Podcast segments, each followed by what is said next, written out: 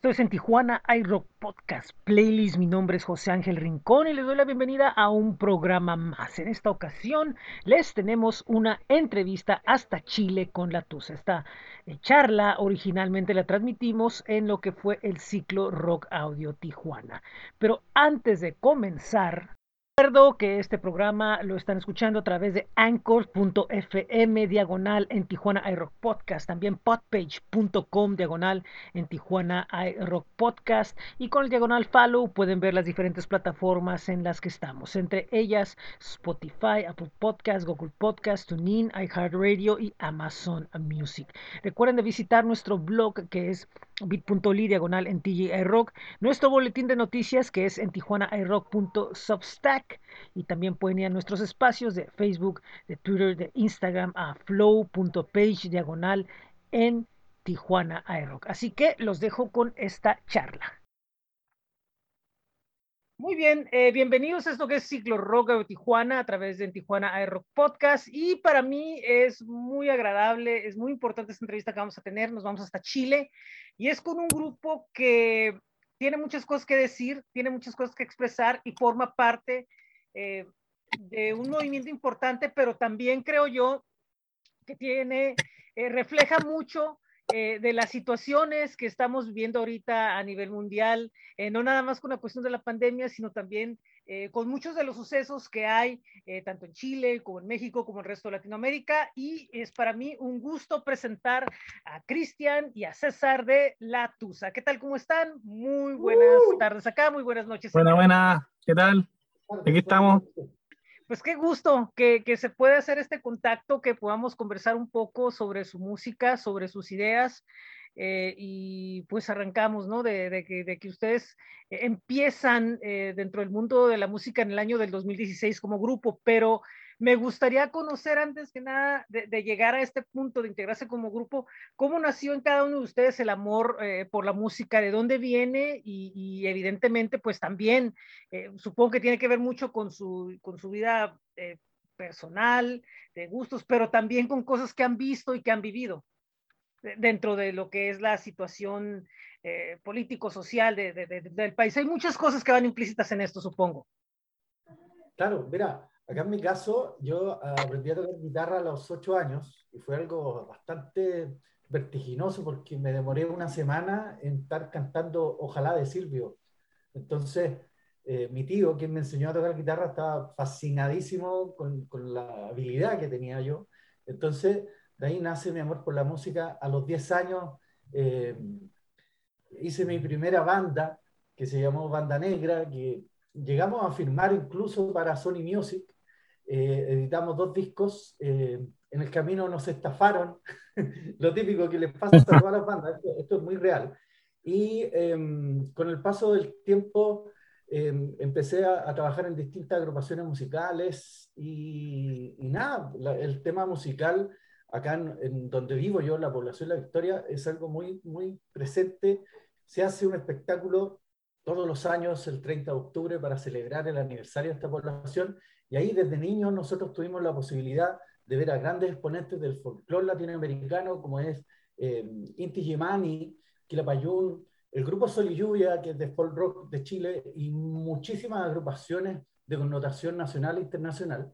Y nosotros, como la banda de la población, tocábamos ahí en esos espectáculos, entonces este vínculo con la música lo traemos de, desde niños, en mi caso.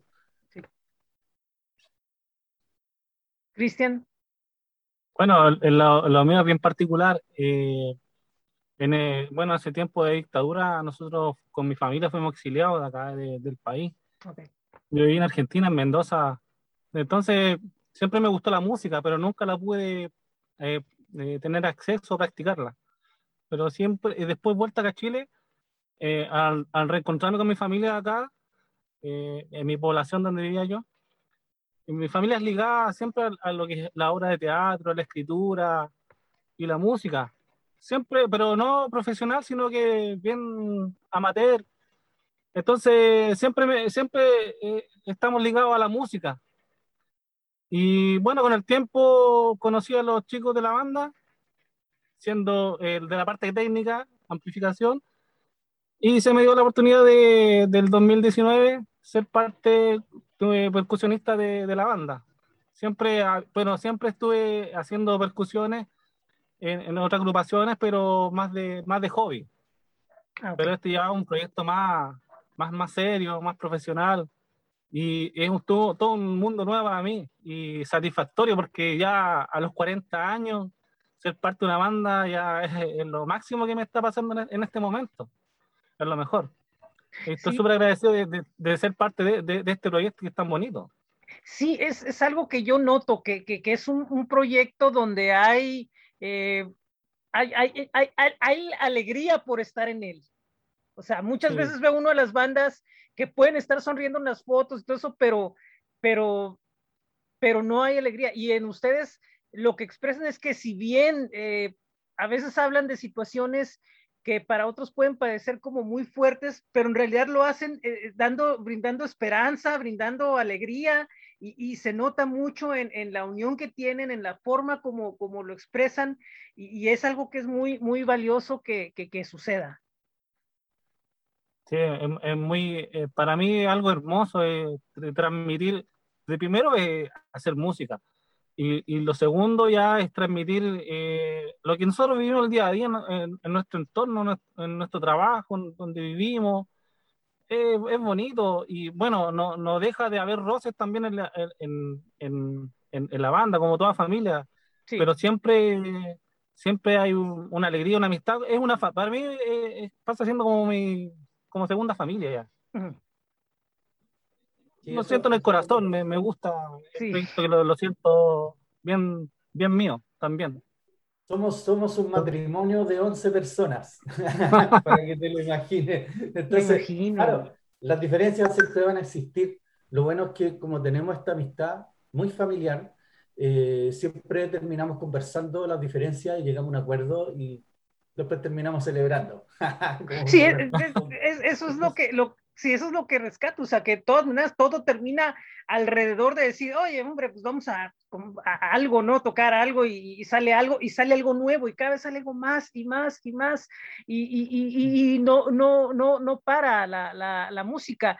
Eh, ¿Los inicios cómo fueron, César? Mira, el, esta agrupación parte con una reunión de amigos, yo creo que en el año 2013 se juntan varios chicos, yo no estaba en ese tiempo, yo llego en el 2014 y eh, me invitaron a formar parte de una agrupación que estaba ideando algo, todavía no había nada claro. Y recién en el 2016, después de explorar muchas ideas musicales, se toma la decisión de decir, ya, ¿sabéis qué? Nos vamos a llamar La Tusa, vamos a hacer este tipo de canciones y ahí eh, tomamos el timón y lo que concluyó finalmente en el 2019 con el lanzamiento de nuestra primera placa. Entonces, eh, venimos, lo, lo, interesante de esto es de que de esa banda que te contaba yo que hice cuando era niño, la mitad de los integrantes estamos ahora en la casa, claro, y la otra mitad son amigos que se fueron sumando en el camino, entonces es como la continuación. Admiradores. De, de, de, es como la continuación de ese gran proyecto eh, y, y, que hoy día nos tiene hermanados, contando historias a través de nuestras canciones, historias reales que nos pasan a nosotros, a la gente mm. que conocemos, a los chicos en toda Latinoamérica. Y yo creo que eso, eso es lo que nos ha dado este boom en, en muchos medios en México, en Argentina y en Colombia, de que estamos cantando canciones desde nuestra honestidad, sí. de algo súper sincero, no estamos maquillando, tampoco es pose, esta es la realidad que vivimos y nosotros la musicalizamos. Yo creo que eso ha sido el, el, gran acierto de la Tusa. Sí, este, y, sí, adelante, sí, perdón. ¿Puedo, puedo agregar algo porque, porque dije admiradores? Porque cuando yo llegué de nuevo a Chile, de chico, eh, César con la agrupación antiguamente se llamaba Manna Negra, y yo lo veía en los escenarios, como cuenta César, todos los aniversarios hace un escenario gigante acá, y los chicos tocaban. Y yo lo, yo lo veía así, y decía, oh, yo, yo lo admiraba porque me gustaba la, la onda que tenían los chicos. Po. Entonces decía, oh, qué, qué bacán, qué lindo, oh, me gustaría tocar con ellos. y mira. Y lo que es la vuelta a la vida, estoy tocando con ellos. Tengo sí. en mi casa todos los fines de semana. Bueno, este, se integra alguien más a esta conversación. Este, me gustaría eh, que se presentara. Muy buenas tardes. Hola, hola, hola. William Chávez por acá. William, ¿qué tal? ¿Cómo estás? Bien, acá William Chávez, eh, director eh, de percusiones de la banda La Tusa. Bueno, mucho gusto. Este, y bueno, como lo hemos estado conversando con ellos, sobre los sobre la forma como llegó a la banda. Eh, William, eh, eh, ¿cómo, ¿cómo, llegaste a, a, la banda o cómo integraste o, cómo podríamos decir que, que, es tu participación dentro de la TUSA? A ver, fue por intermedio del amigo Johnny. fue este que no es que su hija y o sea su hijo con mi hija estudian juntos okay. ¿ya? Y un día Johnny invita al cumpleaños de su, a mi hija, de su hijo.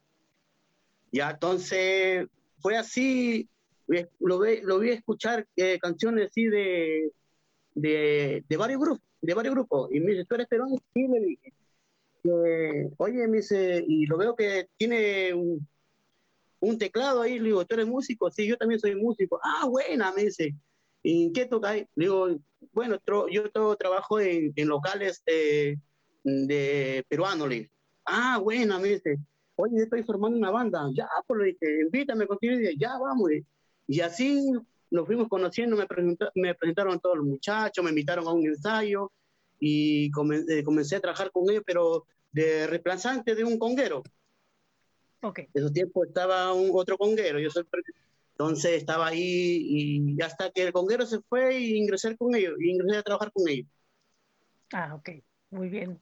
Y, y ha sido una experiencia, supongo, eh, al igual como lo he consultado con ellos, me imagino que la experiencia ha sido tremenda, de un constante aprendizaje y de, y de y también aportarle ese, eh, los momentos, ¿no? Que le falten a una canción o algo y que traen recompensas muy agradables. Claro, claro. Eh, bueno, yo de mi parte, yo soy peruano. Okay. Eh, vengo acá en Santiago, Chile, viviendo 17 años. En la música tengo 22 años. Okay. En Perú ya trabajé con diferentes orquestas, con, con, diferentes grupos y tengo más experiencia y fue un aporte más para ellos y a la vez ayudarle eh, en lo que es percusión, lo, como le como le explico, a ver, este, enseñándole un poco lo que es mío, ¿entiendes? Y también, eh, también aprender también de ellos. Así es. Musicalmente, y, y hacernos este, em, familia. Así es. ¿Entiendes? Eh, valorar todo lo, lo, que tienen ellos y lo que yo tengo. ¿Entiendes? Después, claro que en ese lado hay, hay discusiones, pero realmente eh, es para aprender, para aprender humildemente, para aprender porque algunos hay gentes que yo, bueno, de mi parte, yo trabajé con diferentes orquestas siempre hay personas que son muy orgullosos, no te enseñan, en cambio yo no. En mi, en mi persona yo no estoy así. En mi persona yo, yo vine de, de, de, un caballero, para mí es un maestro, maestro de los maestros, que bueno, ya no está, eh, me enseñaron, me encerraron, como yo, yo lo cuento a ellos, que a mí me encerraron en, en, una habitación y me dice, sácame ese tema, no lo sacan, no te doy agua, no te doy de comer.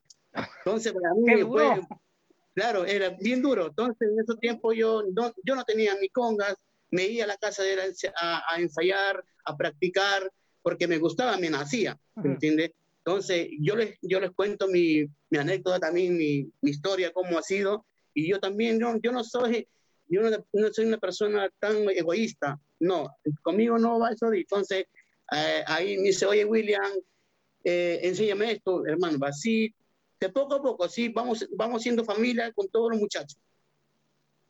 Y es bonito, linda esa experiencia que estoy, estoy pasando con ellos. ¿Para qué? Estamos grabando, estamos, este, estamos eh, cada mes votando un, éxito y esperemos que este año, el próximo año, muy pronto estaremos por allá por México, si Dios quiere. Es, es, sí, veo que por ahí, o sea, veo que por ahí están las, las, las intenciones de, de, de, venir y, de que hay gente acá trabajando para, para irlos poco a poco encaminando en lo que es el, el, el, medio y aparte, ¿no? Pues el hermanazgo normal que hay entre, entre los, los, los países lo, lo amerita y, y, también de cierta forma lo que está sucediendo también pues amerita que, que vengan voces, ¿no? A, hablarnos sobre, sobre lo que sucede.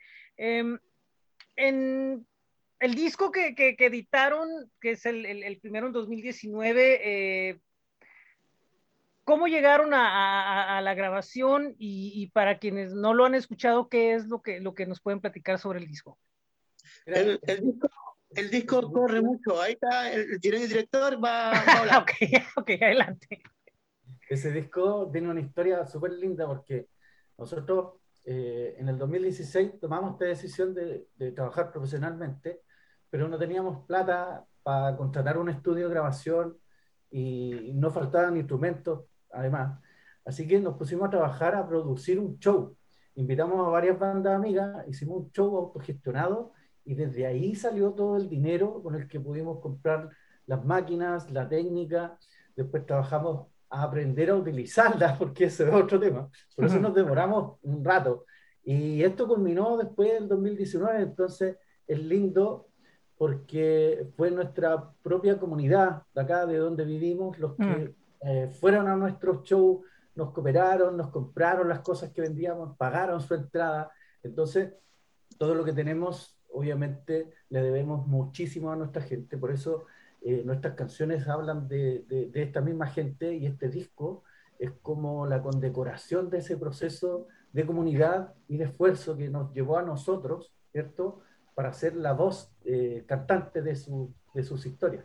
Este, este, disco, este, disco, habla, habla un poco de, de, la realidad que vivimos. En ese tiempo, nosotros eh, sacamos ahí el sencillo insigne de esta placa que se llama Parece que nos están cagando, y que habla de cómo la clase política se aprovecha, ¿cierto?, de la ignorancia y de la pasividad de la sociedad para sacar partido y estar ahí chupando como un vampiro eh, de nuestro esfuerzo y nuestro trabajo. Entonces, e, este disco refleja eh, como ese momento que vivimos nosotros y, y, apenas lo lanzamos, al mes después estalla en Chile eh, la manifestación con el estallido social y eh, quedó la embarrada, no se pudo hacer presentaciones en vivo, después nos sorprende en el verano eh, la pandemia, entonces eh, nosotros nos quedamos ahí con el disco a medio promocionar, pero igual le sacamos partido a esto porque nos pusimos a trabajar en lo que ahora es este segundo disco de larga duración y que nos tiene felices a todos. Y que saldría en diciembre, si no me equivoco con nuestra agencia, agencia Verbigracia en México, que nos representan allá, eh, barajamos adelantar, adelantarnos en la entrega del ah, Ya lo tenemos grabado y, como somos una banda eh, eh, recién emergiendo, no queríamos toparnos con los lanzamientos de grandes bandas, grandes agrupaciones que empiezan a trabajar en sus discos entre noviembre y diciembre. Entonces nosotros, como ya lo tenemos listo, nos vamos a adelantar Así que te, doy ese adelanto. Ah, ok, muchas gracias. El disco lo lanzamos el 15 de octubre. Ah, ok. Ah, muy bien, octubre. Este, ah, excelente noticia. Que, que bueno, pues que, sí, que, ya finalmente va a aparecer el, el, disco de ustedes. Eh, han estado lanzando. han estado lanzando eh, varios, varios sencillos y, y, cada uno de ellos eh, tiene diferencias muy marcadas, pero al mismo tiempo muestra que hay un, un, sonido que, que, tiene una idea muy clara de hacer fusiones, no, no, no de estancarse en un solo lugar, sino de, de ir buscando y de ir expresando diferentes formas, pero siempre eh, respetando la raíz de una tradición enorme que viene de, de, Latinoamérica, pero sobre todo que está muy cimentada en Chile, eh, donde si bien eh, la, cumbia es lo más, lo más reciente que ha entrado en las últimas dos décadas, eh, también eh, ustedes le han permitido dar como que una visión o una, un modernismo, si le podemos decir, a lo que, a lo que es ese, ese sonido cumbiero. digo, muchos dicen, oye, pero es en Tijuana rock, ¿por qué no es rock? No, es que, es que también sí hay rock dentro de la Tusa, pero, pero es diferente, es más, es más la actitud, ¿no? Porque eh, la, actitud que tiene es precisamente contra la opresión, contra el sistema, contra lo que nos jode. Entonces, ahí es donde, donde, donde también entra la, esa actitud, ¿no? Porque muchas veces es, es, es eh, la música se llena, es, es más actitud que técnica. Sí, sí, eso es verdad, tienes toda la razón. En realidad lo que, lo que hacemos nosotros es como repetir lo que ya hicieron las bandas hace 40 años. Por ejemplo, en Chile tenemos a Los Prisioneros, eh, en México, yo en ese tiempo me acuerdo, estaba Maldita Vecindad, eh, en Argentina, otros grupos también. Y eh, esa actitud rebelde que, que, tenían estas letras de estos grupos es lo que nosotros hoy día estamos rememorando de cierta forma y lo trasladamos a un ritmo distinto, tropical, que de verdad es mucho más masivo y es mucho más fácil llegar a través de él a otras gentes, a, a, a otras personas y, y, también a la gente más joven. Entonces, ha sido una experiencia bien linda esta de ir cantando canciones rockeras en ritmo de cumbia. Y, y otra cuestión también, este, con esto, eh, mucho público también tienen un, un conecte importante con, con, mucho público que le tocó vivir eh, eh, lo, los tiempos, como decía Cristian, ¿no? De, de, de, la, de, la, dictadura, eh, gente que tiene familias en ese aspecto, que, que también es un punto de, identificación generacional con, con ellos, ¿no? Que no se pierdan su música, que no se pierda su lucha. Exacto, exacto. Yo creo que ahí, ahí la, la, historia de nuestra población es la que también nos marcó, porque este lugar fue una toma de terreno, la primera en Latinoamérica, okay. eh, y fue uno de los lugares en Santiago de Chile que fue mayormente masacrado y, y atacado en época de dictadura. Entonces, eh, eso obviamente que a nosotros nos marca y, y se ve reflejado obviamente en nuestras canciones. Sí, por ejemplo, pienso cosas como el Estadio Nacional o, o ciertos lugares, ¿no? El Palacio de, de, de Moneda, muy, muy, muchos lugares, ¿no? Que, por ejemplo, acá sabemos las historias, pero y vemos algunas cosas que inclusive, ¿no? Por ejemplo, a mí me llamaba la atención lo del estadio, ¿no? Una banca, ¿no? Que hay ahí que, que, tiene muchas marcas, digo, no sé si está equivocado en la historia, pero así la entendí yo. Eh, entonces, como acá también, ¿no? Sucede. Y, y es muy importante que, que, repito, logran esa conexión y también logran hacer conciencia que no se olvide, pero también se transforman no nada más en una en una en un vehículo para recordar, sino en un vehículo para eh, prender mecha porque aún siguen sus, por ejemplo, simplemente ustedes ahorita son como que la banda, de cierta manera sus canciones vienen siendo parte de una banda sonora, ¿no? Medio siniestra, ¿no? Porque pasa lo del transporte, pasa lo de la, las inconformidades, eh, la pandemia, la gente encerrada y, y histérica en su casa, eh, se juntan las cosas, estamos al límite, pero, pero ustedes aprovechan el tiempo y, y, envían estas canciones que retumban en todo el continente. Acá en Tijuana, por ejemplo, en, se les escuchó ya en UABC Radio, en otros espacios, con, con, con creo, creo, que estuvieron ya con Roxy, si no me equivoco. Entonces, sí, sí, este, sí, entonces eh, de alguna manera ustedes han servido de compañía para mucho público que escucha y que se da con nosotros también, con los que hemos puesto en el programa, y, y, sirven de compañía a mucha gente que los descubre, los oye y se encuentra con muchas otras cosas y, y, y con, con, razones para no nada más no nada más buscar combatir, pero también disfrutar la música y, es, también las reversiones que hacen como la canción de la Furcade. O sea, hay muchas cosas que han estado haciendo muy interesantes, muy importantes y que a todos nos, de alguna manera, llenan, eh, forman, repito, parte de esta banda sonora. Sí, sí. Es importante. Eh, no, eh, lo que dices tú que lo, lo que la letra de la banda, de los temas, es, no es solamente lo que, lo que pasa aquí en nuestro país, nos dimos cuenta que también pasa en Perú, pasa en Colombia, en mismo México, en Argentina. Entonces, claro, uno no nos dimos cuenta hasta que empezó a, a estallar todos los países y pasa exactamente lo mismo está pasando. Entonces, claro, tenemos los mismos problemas todos en Latinoamérica. Así es. Entonces, y... claro, eh, les llega mucho estos temas que nosotros hacemos le llega a todo el mundo, o sea, a toda Latinoamérica más que nada. Eh, es súper extraño. Entonces, así. no sé, César, y hablar. Sí. Sí, no, lo que pasa es que es lindo, es lindo ver cómo, cómo una canción cruza la frontera, surca el aire y, y, otros pueblos la hacen propia. Yo creo que esa, esa magia que, que nos da la música es la que hoy día nos tiene aquí conversando, ¿cierto? Con, con José allá en México.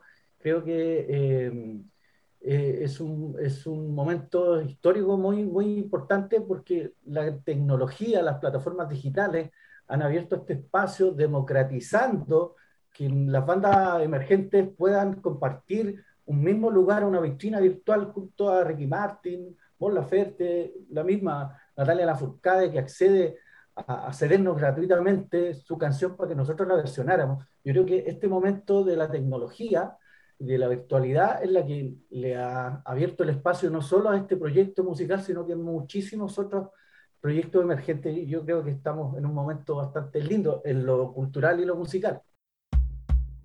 Soy valentía, verdad y color, mi cuerpo, mi vida, mi decisión, respeto, coraje y libertad todas las mujeres a despertar. Soy valentía, verdad y color. El poder femenino lo tengo yo.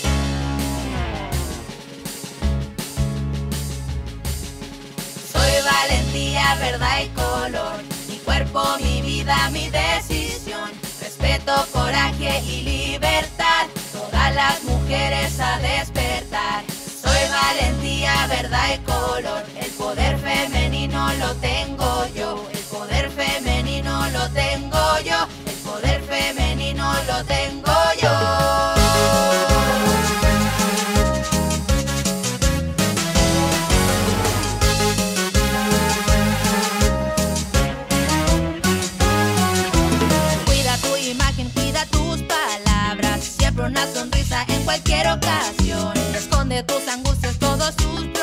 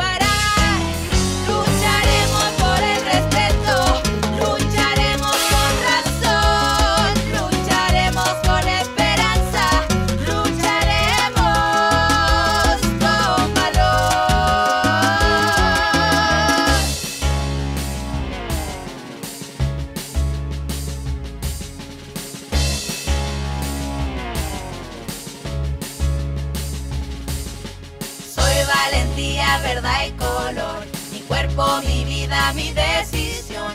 Respeto, coraje y libertad. Todas las mujeres a despertar. Soy valentía, verdad y color. El poder femenino lo tengo yo. El poder femenino lo tengo yo. El poder femenino lo tengo yo. Esto es El Poder Femenino, interpretado por nuestros invitados de hoy, que son La Tusa desde Chile.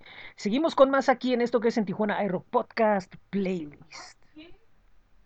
Sí, esa historia de, del cover de Natalia Forcade me, me, llama la atención como la platican con un gran orgullo, eh, porque, porque nace precisamente de, estos, de, estas, de estas conexiones, ¿no? De esos entronques emocionales, eh, emotivos más allá que comerciales, y que ella lo, lo entendió perfectamente y, y, y, y, cuando me llega el boletín y me platican, y nos platican sobre, sobre, sobre esto, eh, pues sí, sí, sí, sí, sí me llamó mucho la atención, se me hizo muy curioso, se me hizo bien interesante como platicar la historia con mucha emoción, todo el proceso. Yo creo que es una banda que toma en serio sus procesos y les gusta mucho compartirlos. No otras bandas son que no, no, en el estudio no nos vean, no, no se vayan a enterar, no. Y ustedes gozan, disfrutan y, y hacen parte del elemento creativo los, los procesos hasta de, de, de, de, mandar un correo, ¿no? Y eso es algo que, que no se ve mucho en, en, en, las bandas. Sí, lo que pasa es que eh, en realidad eh, nosotros somos, mira, somos unos chicos, unos chavos común y corrientes de un barrio marginal.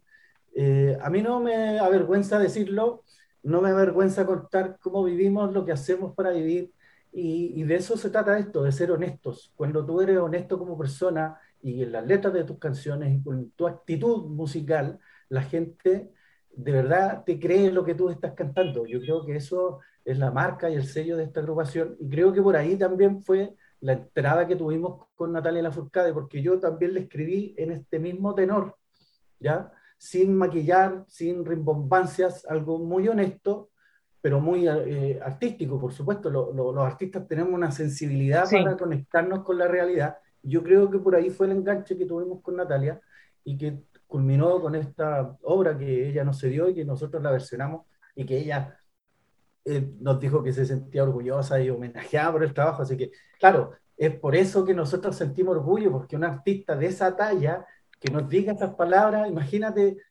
qué es lo que siente un chico de un barrio marginal, es una locura. Y, a, y, aparte, ¿no? De que muchas veces están ciertos, a, aunque no, no se piense, ¿no? Están todavía como que es historias de que, no sé qué va a decir, no, es que a lo mejor es, es, es, piensa que no es, no es a su nivel y, y cosas que aún pasan porque, eh, no, a, pesar de ser músicos eh, y de que hay una escalera donde hay músicos que los admiran a ustedes, ustedes no dejan de admirar a otros músicos, y, no dejan de pensar en la posible respuesta por estar en, en ese, y, el, y el, ese mismo artista, de todas maneras, lo mismo con un artista más grande. Eh, estamos hablando de los niveles comerciales, no creativos, ni de ni, ni, ni poner, este, porque eso no, no, no importa, todos son artistas a fin de cuentas. Pero, pero siempre están esos miedos, ¿no? Esas situaciones ahí.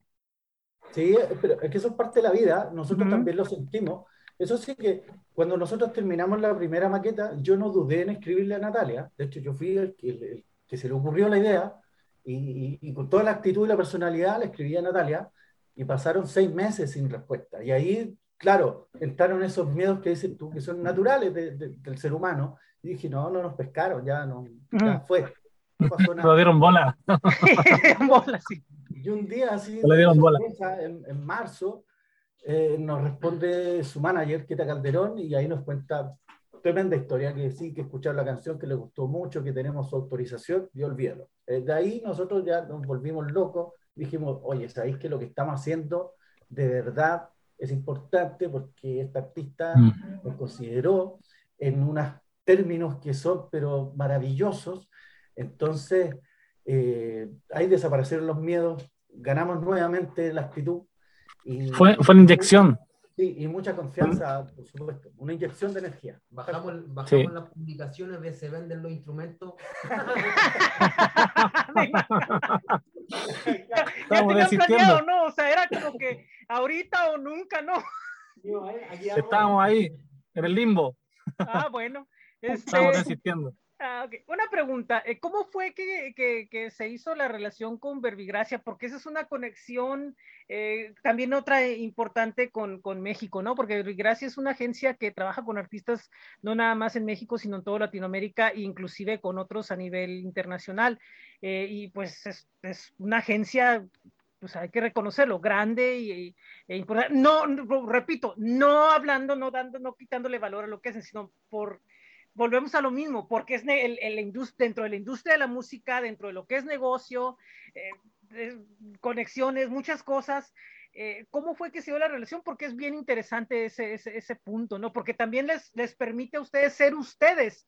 Y, muchas veces entran estas agencias y dicen, no, es que tienes que cambiar esto. Y no, es una agencia que permite al artista fluir creativamente.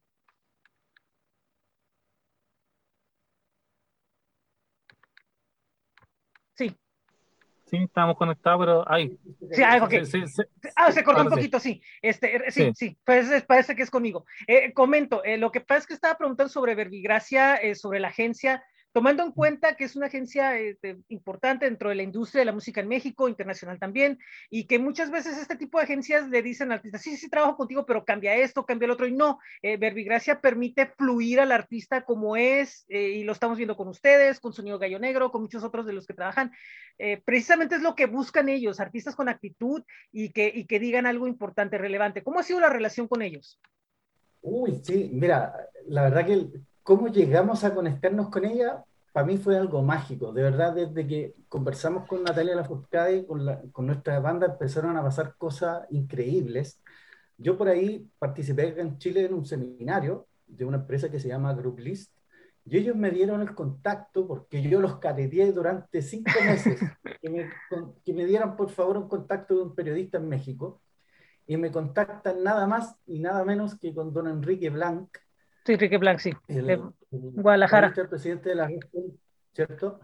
Eh, yo no tenía idea de quién era él, yo sabía que era un periodista, él escribía así con toda la pachorra que tengo yo, hola Enrique, ¿cómo estás? Te escribo de Chile y yo no sabía quién era él, pero la verdad, creo que, que la honestidad que, que, que, plasmé ahí fue, fue la correcta y él, de hecho, me contestó al tiro inmediatamente y él me da el contacto de Verbigracia y me dice, te sugiero que trabajes con, con estas chicas, son las mejores. Y se adecuan, pero exacto, a, a la volada de tu banda, las, a las, letras de tus canciones.